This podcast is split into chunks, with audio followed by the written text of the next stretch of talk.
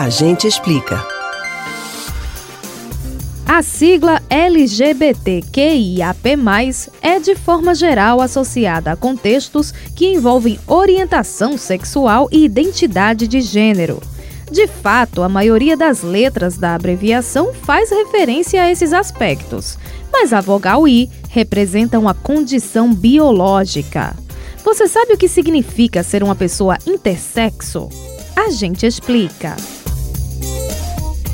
A noção binária de sexo genético prevê que o corpo masculino é formado com base na dupla de cromossomos XY e o corpo feminino pelos cromossomos XX.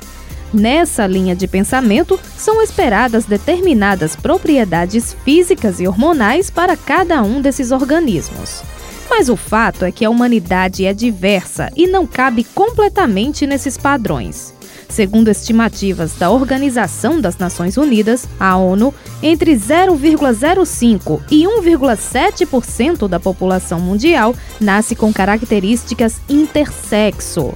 E mesmo dentro dessa parcela da população, existem dezenas de variações físicas. As pessoas intersexo podem, por exemplo, produzir hormônios de ambos os sexos, ter o código genético XXY, nascer com órgãos reprodutivos internos e externos dos dois sexos, ou mesmo sem esses órgãos.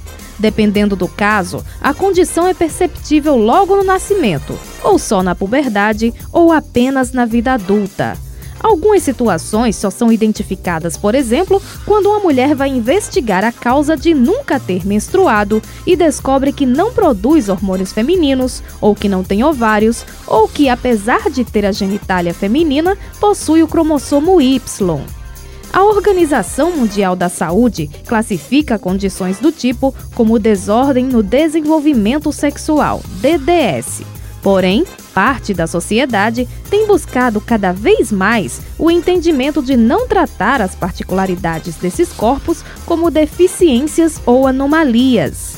Evita-se usar, por exemplo, o termo hermafrodita.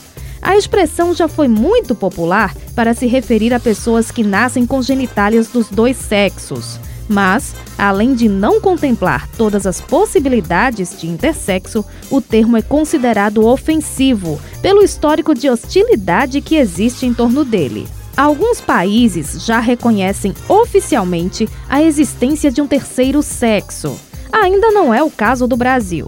Mas, para não dizer que não há avanços, a lei brasileira, ao menos, já permite que no registro civil de um bebê o campo sexo seja preenchido como ignorado, retirando a antiga obrigatoriedade de enquadrar a pessoa recém-nascida como pertencente ao sexo masculino ou feminino.